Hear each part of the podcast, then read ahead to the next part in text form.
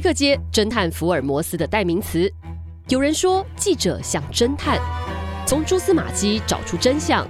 但记者也不只是侦探，调查的不仅是独立案件，更是事件背后的系统弊病。听贝克街一九八一，跟着天下记者的脚步，走进新闻现场，抽丝剥茧，找回公平正义。各位听众朋友，大家好，欢迎收听贝克街一九八一，我是李洛梅。第一集我先来自我介绍一下好了，呃，我是天下影视中心的总监，也是天下杂志 Podcast 听天下的制作人。呃，我觉得一开始的时候，其实要谢谢所有听天下的听众哦，让我们听天下这一年来一直都能够在 Podcast 的排行榜上面维持住这个排行，然后陪伴着大家，不管是通勤啊，或者是晚上睡觉前，或是周末的时候在，在呃旅游的途中能够去听我们的内容。但是也就在这个一年的过程当中，我们也收到了非常多的回馈跟建议，于是呢，就有了贝克街一九八一这一个全新的节目。那其实关于这个节目的名称哈，我想很多的侦探迷应该已经立刻可以。破案了，因为伦敦贝克街它是这个福尔摩斯事务所的位置，它已经变成了像是一个侦探的代名词。至于一九八一呢，它是天下杂志创刊的年份，所以呢，把这两个元素加起来就是这个节目的内容。希望呢，我们要为你带来天下杂志除了在财经跟国际之外，还有一个是很强的领域，也就是我们的调查报道。希望大家用听的方式，跟着天下记者的脚步，能够走进新闻现场，抽丝剥茧，能够揭发公共事件的幕后真相。那我们今天第一集的来宾呢，我都说他是王牌调查员，是我们天下杂志的副总主笔，也是我们调查组的召集人吕国珍。嘿，各位听众，大家好，我是吕国珍。另外呢，我们还有一位很特别来宾，他是台大新研所的研究生苏彦成。主持人好，大家好。好，其实燕城是呃上半年在我们天下实习嘛，对不对？所以其实完整的参与我们今天要跟大家揭露的这个废弃物的黑幕，也可以跟大家分享。其实，在这个学术跟实务上的这个差别，还有你可能在这个过程当中感受到很多的冲击，甚至是震撼。那在一开头说，其实我们大家来想想看，其实你现在每天会制造非常多的垃圾，可是你把垃圾丢了之后，可能垃圾车来收，可是这些垃圾去了哪里？怎么处理？那有一些能够烧，有。有一些不能烧，那烧了还有灰烬要掩埋，这些都算是废弃物。那废弃物其实本来应该好好处理，但其实事实上没有。我们天下杂志在七月就出刊了《废弃物全台乱倒》的调查报道，那里面牵涉了商人、政治人物，还有黑道。引起很大的关注跟回响。我记得国珍在采访的时候，其实呃，受访者有说了一句话，说这个乱倒的频率是多久就会有乱倒？呃，台湾大概是平均每两天就有一次的乱倒的事件发生，被抓到。每两天一次乱倒，那这个倒去哪里？可能倒到了是我们的农田、河川旁边。那民众有时候会想说，那这到底跟我有什么样的关联？其实一定是有关联，因为你垃圾乱倒，你污染了环境，这个污染了环境，污染土地，它可能变成食物吃进我们的肚子里。还有一个，其实我们的垃圾费很有可能会因此要涨价。那至于这个。呃，我们一开始的调查报道的一个源头，为什么最初会注意到这个问题啊？其实跟在去年底在台中市议会的一场质询有很大的关系。当时呢是民进党的议员李天生，他质询了环保局的局长吴志超。我们在节目开始之前，先来听一下这一段质询的内容。那、你处理费多少钱？一吨多少钱？目前委外处理的话呢，他们的一个收费标准大概是在一万六千块左右一吨。啊，请问一下，去年多少钱？大概在六千块。好，市长你听到了吗？去年处理一公吨六千块，今年处理一公吨一万六千块，一公吨多了一万块。好，编了多少钱？明年编了四亿三千多万。好，市长，你听出来这个事情吗？我们先把这个灰灰抓下来之后，处理费三千多万，我们编的把它固化之后，请人家再出去。那我问环保局局长，你再出去之后，你知道那个公司怎么处理？掩埋，对不对？是的，他就是把它再出去，把它放着，把它盖掉。安尼过去要六千块，就要一万六千块啊！安尼刚好合理，市长。我们也觉得不合理，哎，跟一说为什么不合理？因为全国只有一家可以放这个东西。我们刚刚在听到这段质询的内容里面提到了一个飞灰，这个好难念，很容易会念灰灰。飞灰，飞灰，它其实就是一个我们民众生活垃圾，它被焚烧了之后捕捉下来的一个微小的颗粒。那里面可能会含有戴奥辛啊、氯重金属，它其实最最后的最终阶段是要掩埋的。但是我们刚刚听到了一顿一万六现在的收费，但是去年是六千。其实局长他自己说了，他也觉得很不合理、很无奈，但是他没有办法，他只能够增列预算，不然的话收垃圾费要的费用要涨价。那他其实里面这个议员提到了问题在哪？因为现在只有一家在收，国珍哪一家一统天下？是我们为了这一个调查报道，所以我们就去追台湾的这样的灰灰的唯一去处，所以我们。一路追到的高雄的冈山，然后我们到那个场景的时候，其实蛮让我们讶异的。其实它就在坟墓的旁边，那旁边还有一个很大，花了二十亿盖的一个灵骨塔，号称是所谓的六星级的灵骨塔，那个掩埋场就在里面。那它其实也是一家上市公司，叫做可灵味，它每年大概获利都会超过 EPS，就是每股获利超过十块钱。那过去几年获利分配的股息也超过十块钱，然后净利率其实跟我们的护国神山台积电。差不多都净利都超过哦，毛利率都超过四成，那就是这一家现在唯一台湾能够去的地方。可灵味，你刚刚说它股价这么高，它的获利非常的好，它连续好几年已经是第五年都赚了超过十块钱了，也就是说每一股赚一股。对，就是这样听起来，收废弃物这件事情，感觉上是一个很有获利空间的一个行业。可是这些东西回收废弃物，却是跟全民整个一利益相关的一个行业。我想各位听众，如果听到刚刚台中市议会的质询的时候，其实我们也去采访很多的企业，那他们碰到共同的问题是，其实这样的处理方式二十年没有改变，可是四年却涨了六倍。这就是为什么方法没有改变，可是价格可以涨那么多，然后又产生乱倒的问题。我们明明已经付了钱，所以故事要先从可林卫这个集团的创办人杨庆祥开始说起。他本来其实是在棺材店，然后摆的是棺材创业者。呃，在棺材，然后棺材旁边摆一个桌子，跟澳洲的可林卫集团，其实这个名字是澳澳商的名字。那哦，是澳商的名字，对，澳商。然后他那时候来台湾投资，他就看上一个东西，决定要从台湾做废弃物的运输，还有运，就是所谓的清运业者了，然后再往下游去发展所谓的掩埋这一块。其中含的是一般跟有害废弃物。刚才我们提提的话，那个焚化炉，就我们制造垃圾所烧出来灰灰，其实是有害废弃物哦。那必须得要特殊的地方。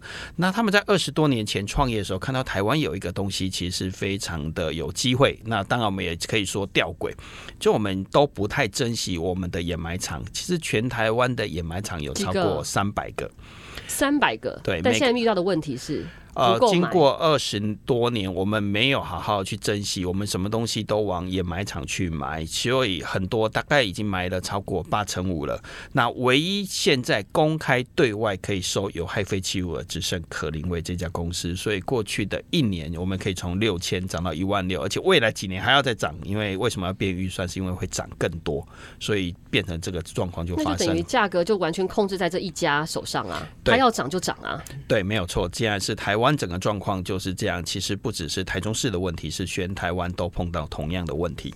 好，我们等会会要来谈一谈为什么会演变成一家独大这样的状况，这一定产生了背后很多结构性的问题啊。但是我们在谈这个之前，其实我们刚刚国珍提到一个很惊人的数字：全台湾两天就有一个乱倒废弃物。然后你把这个地图摊开来，从我们这个杂志可以看到，几乎全台湾密密麻麻的到处都有废弃物被乱倒的一个一个情况。我想说，这个一开始说。这个资料其实是国珍请燕城来帮忙整理的，对不对？啊，对，那就是说，因为其实一开始在这个题目初期，我们就是看到这个台湾污染地图，哇，就是台湾各处都有这样被乱倒的现象。那我们看到这个地图有这样的现象以后，其实我们就会在做进一步的思考，就说那为什么这个乱倒会这么严重？所以我们就去往上游啊、去去找。那后来呃，也是国珍那个时候就有推荐我一个工具，就是数位工具。那这个数位工具是 G 零 V 临时政府的台湾公司关系图。那那个时候我们就是呃，这个数位工具其实帮助我们在最后这个专题的整个报道的轮廓，呃，提供了一个非常大的一个提醒。那这个工具，听众朋友大家也都可以上去使用。这个。它是一个公开资料。对，啊、呃，就是可以上去这个网站，那就是输入公司的名称或者统编，然后它就会生成一个网络图。那这个网络图、哦、还是是需要有一个统编跟公司名称才可以使用，是这样意思吗？对，它就会生成一个网络图，然后就可以看到，譬如说可宁味跟其他公司有持股关系的的这样的一个状况。那这个图我们后来就做进一步的资料整理，就是去查这些跟它有跟可宁威有关联的公司，还有相关的董监事名单。那其实这边就比较没有技巧性，就是扎扎实实的去爬资料、找资料，然后读资料，然后就会渐渐的对整个呃可宁威这个案子，它呃背后的利害关系人的关系有比较清楚的掌握，这样子。你刚刚讲到，就是其实后来是一个基本功，就是必须要去爬资料。你还有没有印象说那时候花了多长的时间呢？啊？呃，其实还蛮长的。而且因为就是应该很心里很恨国政吧？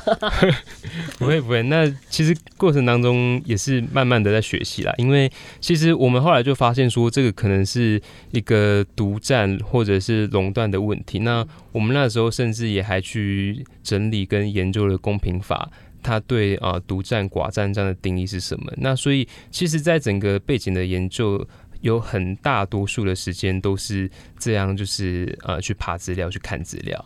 对，那第二个工具用到的其实就是环保署的公开资料，因为我们是前面就有讲到说这个这个处理价飙涨的问题。那其实呃，二零一九年的时候，环保署就已经把这个废弃物处理的价格公开在网络上。那时候我们也。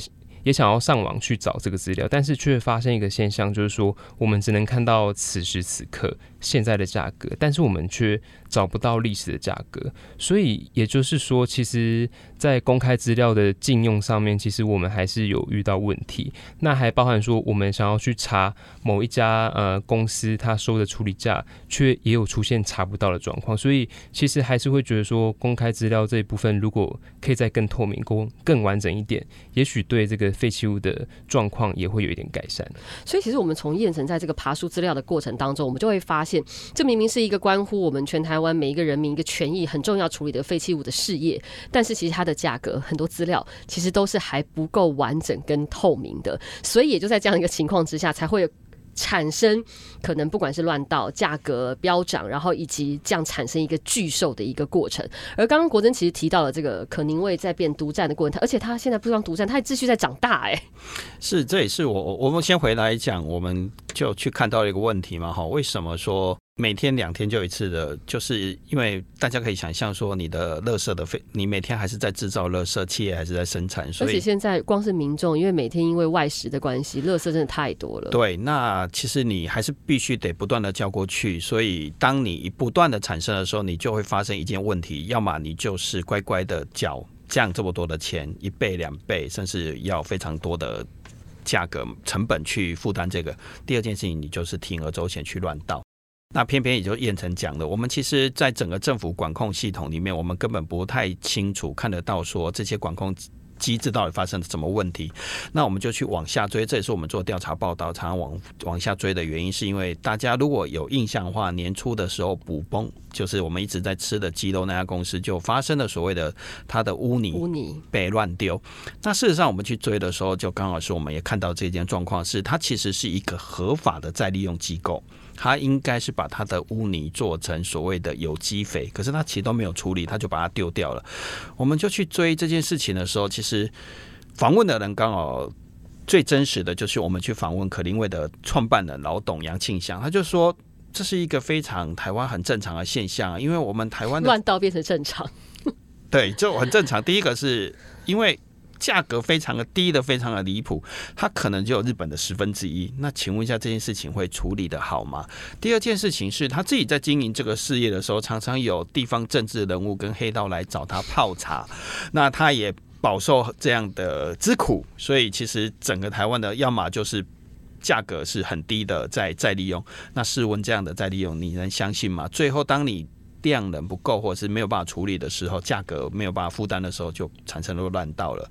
那合法就变成了非非法这件事情。那这这些事情其实听众也可以说，如果你长期关心天下的报道的话，其实很正常啊。那可是一个台湾怎么一直长期发生这样的问题？怎么把一个一些异常好像都变成是一个正常的情况？其实刚刚国珍讲的这件事情，就让我觉得非常的吊诡。也就是说，我们一开始在探讨是为什么会有一个一统天下的一个巨兽出现，可是这个巨兽说我们的这个价格被他可所掌控，但是他又点出了另外一个问题，也就是过去这些合法业者他收的这个价格只有日本的十分之一，表示说他原本去得到这个标的这个价格根本是不足以去好好合法来处理这些废弃物，所以这根本就是一个整个系统性失灵的状况。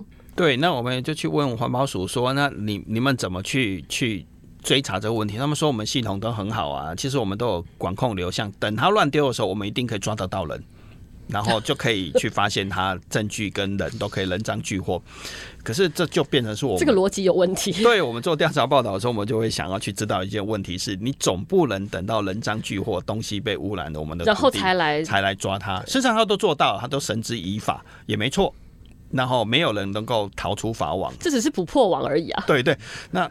到底有没有办法？那所以这也是我们这次调查报道想要去解开说，那整个体制到底什么问题？因为对我们来讲，我们如果也跟环保署做同样的事情，只是抓出谁乱倒，可是往往乱倒那个就是黑道或者是什么地方民代，其实意义并不并不大。例如最近又要在讨论说什么有个民进党的什么中执委啊，在在台南乱倒，对我们来讲这件事情已经稀松平常，因为可能是台南的，可能是台中的，可能是对不起的，又是讲到台中、桃园的。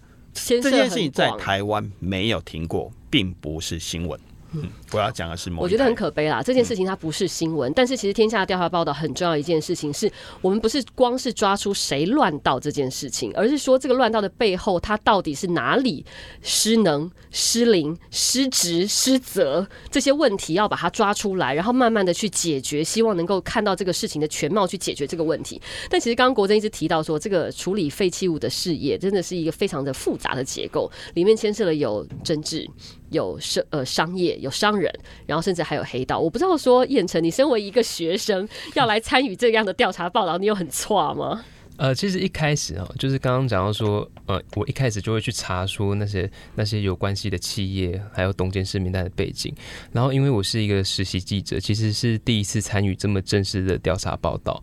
那看到有这么复杂的呃关系，就想要打退堂鼓吗？第二天不想要来上班了。就是说，其实心里还是会有点害怕啦。那那其实是到大概中期采访中期，那那个时候就一直跟。嗯、国珍讨论那个报道的角度，那有一个念头就让我很心安。其实也是刚刚若没有讲到，就说我们其实调查报道，我们关心的核心还是在于说这个废弃物处理的体制它怎么样的失灵，而不是说我们要去针对可宁味这一家企业去做太多的批评。对，那也就是这个念头让我觉得很心安，就是说，呃，因为其实。如果听众有去看我们的这个报道，看这就是说整个报道完完整的叙事的话，也可以发现，其实我们要讲的核心还是说这个呃这个体制怎么样的失灵。政府如果说看到这个体制失灵，它可以从哪一些呃哪一些角度、哪一些地方去去救这个失灵的状况。所以这个念头就让我后来蛮心安的，就是比较不会。有那么多心理的恐惧，我会觉得说哪天出了出了校门之后，或是出了家门，要左右看一下 两边有没有人埋伏这样子。我我可以补充一下，等他还原那个关系企业图的时候，我们画出一个一个圈圈，然后一个圈圈就一个交联的时候，我们就会看到一些人名就出现在里面，然后在追查他的背景的时候。可能就刚才这个帮这个派就会出现这个戏，我就只讲啊，就例如像我们就会看到可林卫嘛，可是可林卫的关系企业又有一个叫可林卫能源公司，可是他的董事长叫陈金德那。他就是以前的高雄市的前副市长，然后宜兰代理县长。那他其实是民进党新潮流的大佬之一。然后我们再去看他的可临位人员，又投资了一家中台资源。那他的董事长叫郑光杰，可是他的董事里面有一个名字又引起我们的好奇，叫做练成宇。我们就再去查的时候，发现他被称为是四海帮的大金主。然后他们关系企业里面又跟另外一家环新科技又是有所谓的关联企业的时候，我们又发现，哎，环。新科技的董事长叫陈生贤，是以前的水利署的署长，哇，然后一度还是监监委的提名人，在最近的时候，那怎么会去变成是我们刚才提的所谓的台中市的问题，延伸到有四海帮、有民进党的新潮流系的大佬，还有所谓的立委这样的角色在里面，就变成是。要怎么解这个环？那时候燕城看到这个环一个环一环扣一环的时候，其实调查报道里面最难的地方也就在这，就是在这个压力很大。对，嗯哼，压力其实真的是一个很大的，而且我们必须要说，其实刚刚讲这只是特尼有家公司，那其实全台湾还有非常多的呃废弃物处理的公司，那我们必须要很直接讲，其实这些公司可能都包含了各式各样的政治人物、商人。黑道或是各式各样的角色在里面，但是当然，因为我们一直提到可宁卫嘛，其实我知道国珍在采访可宁卫董事长的时候，因为杨庆祥他自己也有很多的苦水跟你吐嘛，对不对？对，他其实当我摊开这些他转投资事业的时候，我就问他说：“那你怎么会？你儿子会做一家公司叫中卫科技平台？”他和儿子其实是从国外回来接班的。对他，他就说他。他谈到儿子的时候，他很开心，他就会觉得蛮有成就感的，因为儿子在国外念很好的大学，然后回到台湾之后，又到我们的四大会计师事务所的勤业中心去做了几年，做国外的并购啦，或者是做，其实对于他来讲，就是儿子好像是华尔街的金童，他其实是有有蛮有成就感的。他就跟他说：“儿子，你不不用回来接班啊，你在外面过得也好好的。”可是儿子就跟他说：“他说。”我就是看你很辛苦啊，每天动不动就是有黑道上门啊，或地方民代上门啊，其实都是这样的人很多。可是他们离开的时候表情都不太好看。我有时候听他讲这句话的时候，有点尴尬的。然后是不是有机会？他们想要扭转？他对我访问他的时候，他讲得很直接，他希望扭转这件事情，能不能说以后？不要透过黑道，是不是要做一个高科技的平台来解决废弃物都是这些人控制的？所以他们就组成了这样一个联盟，在我看来叫联盟了哈，那或者是叫合作关系，那就变成是这样一个圈子了。就是我们采访过程中很真实的看到一个一个废弃物体。体系怎么是这么的复杂，跟这么的压力很大？而且，其实我从这样听起来，我我会有一种感觉，其实是杨庆祥他为了他的儿子要接班，把这个所有的这个布局安排好，希望尽量去摒除掉他可能在做这个正规生意上面可能会遇到的一些问题，一定会遇到不管白的黑的各式各样的问题，所以他找了这些人进来。对，所以他的团队里面，自从我我们也很直接问他嘛，哈，那。例如像练成鱼大哥到底是不是四海帮？那他就说是外面给他贴上这个标签呐。那我就还是会问他说，那他如果会帮你打电话啦，会那他说他打电话蛮有很多人尊敬他，很多事情就会很客气的解决了，用很和平的方法解决了。那所以现在黑黑道上门跟地方政治人物上门的机会就变很少了，就这一两年来就没有了。那在我们看来，好像这个体制就变成是。有一个更有地位的，大家都很尊敬他的四海帮的前大金主，嗯，大家就会很尊敬他了。然后又有一个民进党的新潮流的一个到做到副市长，做到宜兰代理县长这么高地位的人，在他的团队里面，还做过中国董事长吗？对，那就小的地方政治人物就比较不会来找麻烦，来上门找麻烦的。那可是这个结构好像。又变成是一个更大的一个泡泡或更大一个结构在里面。嗯，对，其实刚刚国珍一直提到，就是说我们今天处理这个废弃物的这样子一个事业，为什么一定会需要有这样子的角色在里面？难道才能够把事情做好吗？我觉得这个是未来我们必须要持续追踪跟探讨的一个问题。但是同时，我觉得在这个采访过程当中，我觉得还有一个非常吸引到我注意的，也就是说，其实我们刚提到了。可宁味又再变更大，那为什么会从我们一开始提到这个价格会被一间公司所掌控？那为什么会事情会走到让一间公司大到这样子一个情况，去控制所有价格一个情况？包含了其实我们原本过去好像我们能够全台湾处理有害事业废弃有害废弃物的北中南各有三家嘛？对，那后来第三家为什么会被可宁味拿走？而且它未来还有可能会。独占更大的一块版图，是，这也是我们念成在帮我整理这件事情的时候，我们在看到一个一个让我们很讶异的现象，是可林卫有一家公司叫可林卫苏伊士，那他其实他的董事长是新竹县的一个以前的民进党的县县党部的主委。然后，哎，怎么他会有这家公司？后来我们再去查，他的前身叫大发龙工。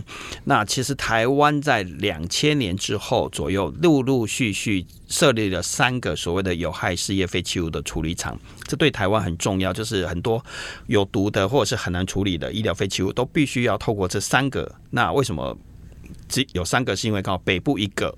中部一个，南部一个。那北部这家公司大概在两千年左右，或者是一开始设立的时候，是福岛是民营化的，是长隆集团在经营的，它叫水美工程。嗯、那中部的话，大概在两千年左右就把它拍卖掉，就把它变成公营的。那它它就是现在的上市公司，叫做日有环保。那其实买走的人就是润泰集团的营业娘。那其实后面一个是长荣集团，一个是所谓的轮胎集团，都是我们现在台湾响叮当的集团。另外一个，哎，是让我们很讶异的，怎么是可林味拿走？就是在高雄的大发农工变成可林味苏伊士公司，所以我们就再去追整个还原那个过程，就一从台台中市议会的咨询一路追到当年，没想到是行政院一个很重要的案子，是我们在二零一七年的时候开始讨论这个大发。农工要不要民营化？可是我们政府并不是在讨论大发龙工民营化，而是整个农民工程这个集团是不是要民营化？因为其实龙工这是有一个历史背景，我们这里就不赘述了。那其中有一个小部分叫做大发龙工厂，要不要一起民营化？没想到这个厂的民营化竟然是要变成是一个国发会主委的层级，而且要跨部会去讨论，所以我们就。去还原，我们就去采访当时的国发会的主委陈天之，然后他就说，当时他汇集的所谓的环保署的意见，还有经济部门呢，就经济部的意见，包括当时的环保署长李应远，他们在综合所有的意见之后，就得到一个结论是，我们国家只剩一个有害废弃物处理厂，而且我们的产业结构是偏小型企业居多，他们没有能力去做循环经济的，那一定要保留一个。国有的有害事业废弃物处理厂，避免产生乱倒，或者是避免产生价格被人家控制的问题。可是没想到这家公司最后还是卖给了可林威集团。不是本来被推翻了吗？为什么又卖出去了？对，这也是我们去还原整个追查的过程中一个让我们更讶异的发现呢、啊。我们就去访问当时的环保署副署长，也现在律师詹顺贵詹律师，他就跟我们说，当初莫名其妙就收到一个公文，他就说，呃，因为有不能影响到潜在外商的投资的意愿，我们台湾希望有一些好的外商能够进来投资，所以就应不应该停止？可是詹顺贵就质疑说。哎，奇怪了，这个是我们行政院内部跨部门在讨论的，哪来的外商？我们都还没公告，谁知道要投标？可是没想到，竟然就因为这样的公文，决定后来陆陆续续就过了，就过了，然后最后得标了。果然有外商，就是可林威集团加苏伊士，法国苏伊士集团两个一起进来经营我们的大发龙宫，所以我们从此我们的有害废弃物处理全部都民营化了。全部都民营，没有再有公营的状况了。对，所以我觉得这就是一个可能一个一开始一个根本性的一个问题。然后，但是当然就是为什么会导致原本已经要被原本是已经要被否决的一案子，最后又通过？我觉得这个后续我们都可以随随着这个时间的推进，然后去来看我们废弃物处理它遇到的一一个问题。但是因为我们刚刚提到了说这个外商嘛，可是其实外商有比较神吗？有做的特别好吗？也出过事情啊，对，这也是我们在去做调查报道的时候，我们其实这个工程真的非常的庞大了。可以各位听众，可能听众现在是不是都已经已经已经不知道在哪里了？哈，对不起，这是我有点工程不会了。我觉得国政还是说得很清楚，对啊。但是我们再去查苏伊可林味苏伊士的时候，我就问杨庆祥杨董事长嘛，他就说他买可林味的时候，他就那是他现场说的，他就说才接手第一个月。就大发龙工的联谊会，因为这报道里面没有写，然后但是我必须要还原会比较好。那大发龙工的联谊会就打电话来骂他说：“杨董，你们怎么这样？一个月失火三次，你可以管一下吗？”所以杨庆祥杨他就觉得，哎，苏伊士也不怎么样嘛。然后再到今年的五月的时候，其实我是大辽人呢、啊，就看到哇，那个黑烟就直接冒上天际，浓密的黑烟，它又失火了，它又发生意外了。其实。进来之后，他其实并没有想象中的说外国来的和尚会比较念经。其实我们跟国际的水准并没有差太多了。那他其实 整个环保跟公安这一块并没有做得非常的好。我，其实要严格，应该用高标准来看待这些事情。而且我知道说，其实，在我们报道出刊之后，好像那个苏伊士这边也有来告诉你说，他们有做一些改善，对不对？对。可是我到现场看的时候，其实我。产生一个很大的疑问，这对我个人的看法、个人的观点，我觉得他没有让我觉得说他引进非常高科技跟非常先进的设备来处理台湾的有害废弃物。这对我的期待有很大的落差。其实国珍是有一个比较级，因为其实国珍也很长期在关注这方面产业的处理方式。我知道说，其实你之前去过很多其他的国家，比如说甚至是欧洲、北欧，其实你看过了真正可能有更好的处理方式。但其实我们目前在台湾或者是说这个外商，我们还没有看到，还有很大的进步空间。对，如果跟我去过了芬兰、瑞典、欧洲这些国家来讲，其实。真的没有我们期待那样的国际水准，嗯、这必须要坦白说。嗯，所以其实，在现在的这个社会的状况，其实是这件事情绝对是必须要持续进步跟往前进的。那其实我们到时间最后，我觉得我们揭露了这个问题，然后也把这么复杂庞杂的一个系统性的呃失灵，把它浮上台面来。但是我们还是要提出是。到底有没有什么样的解方呢？可以在现在这样的一个情况之下，还是有一个补救的方式，或是在未来在处理这样的事情的状况，可以怎么做？第一个，其实为什么废弃物处理公司都这么复杂，或者是一定是黑道跟政商在做的时候，其实我们长期，我们作为我们民众或者是我们的读者，我们应该关心我们的循环经济跟我们做这一块有没有做好。它为什么会变成这些人在把持的时候，是因为你不关心，你以为它是处理最脏、最见不得人那一块。这个这一块其实我们应该要关心。第二件事，回到我们政府废青法自己的规定，或者是我们政府在设立工业区或者是科学园区的时候，都有一个很明确的规定，是不管是哪一个部会。在设立所谓的废弃物处理的时候，你都必须要负责处理这些废弃物。例如医疗废弃物，就卫卫福部要负责，经济部就要负责所谓的经济部工业区的废弃物。那科技部要管科学园区的。那如果我举其中一个例子，听众都听得懂了。全台湾到底有多少科学园区？我相信没有人一时之间可以答得出来。就从北到南，到处都在设科学园区的。最近高雄又要设一个桥头科学园区嘛？吼，那你知道？马上可以答得出来是，你知道有哪一个科学园区有做废弃物处理厂吗？只有一个台南科学园区。其他通通没有，那就违反了法律的规定，那就是你自己产生了这些我们说垃圾好的废弃物，但是你却没有处理它。对，那要回到一个很重要观观点，就是为什么废青法要这么规定，或者是规定政府要要求政府做，是因为只有你懂最懂你自己的垃圾。第二个，你最好在区内做解决，不要在运区区外，因为运来运去其实就是一种污染跟风险。那如果你能就地解决是最好的，所以。这件事情是不是落实？第二件事情，其实厂商也应该开始做一件事情，是你要开始尽可能去做循环经济。那我举一个例子好了，我。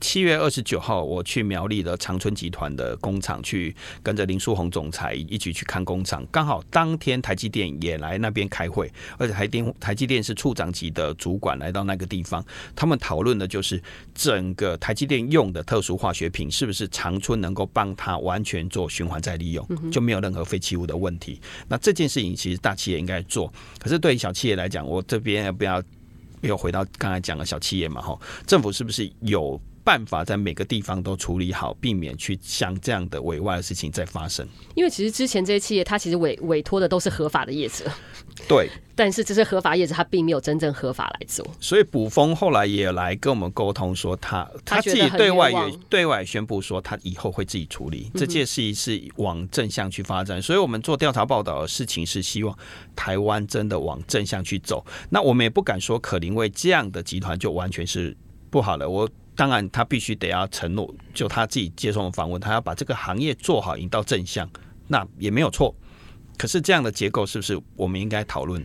他是不是要改变？其实我们还期待他能够改变呢。嗯，没错，就是其实刚刚国珍有提到，就是我们调查报道非常希望能够产生一个正向的能正向的能力。我们不是现在立刻去判别它一定是不好或错或是对。但是它背后还是有一个政府必须要来全盘来重新检讨的一个地方。那还有就是最后，我想让燕子再谈一谈你参与这整个的过程，你最后整个调查的过程，然后你现在因为已经实习结束，已经回到学校，我不知道说对你有没有什么样的影响啊？呃，我觉得最大的感想其实也蛮呼应，那就是我们今天这个节目《贝克街一九八一》的开播。其实我在。呃，报道的初期就一直在想说，调查报道记者跟我们讲的检调单位到底有什么样的不一样？不一样。在角色、功能还有目的上有什么样的不一样？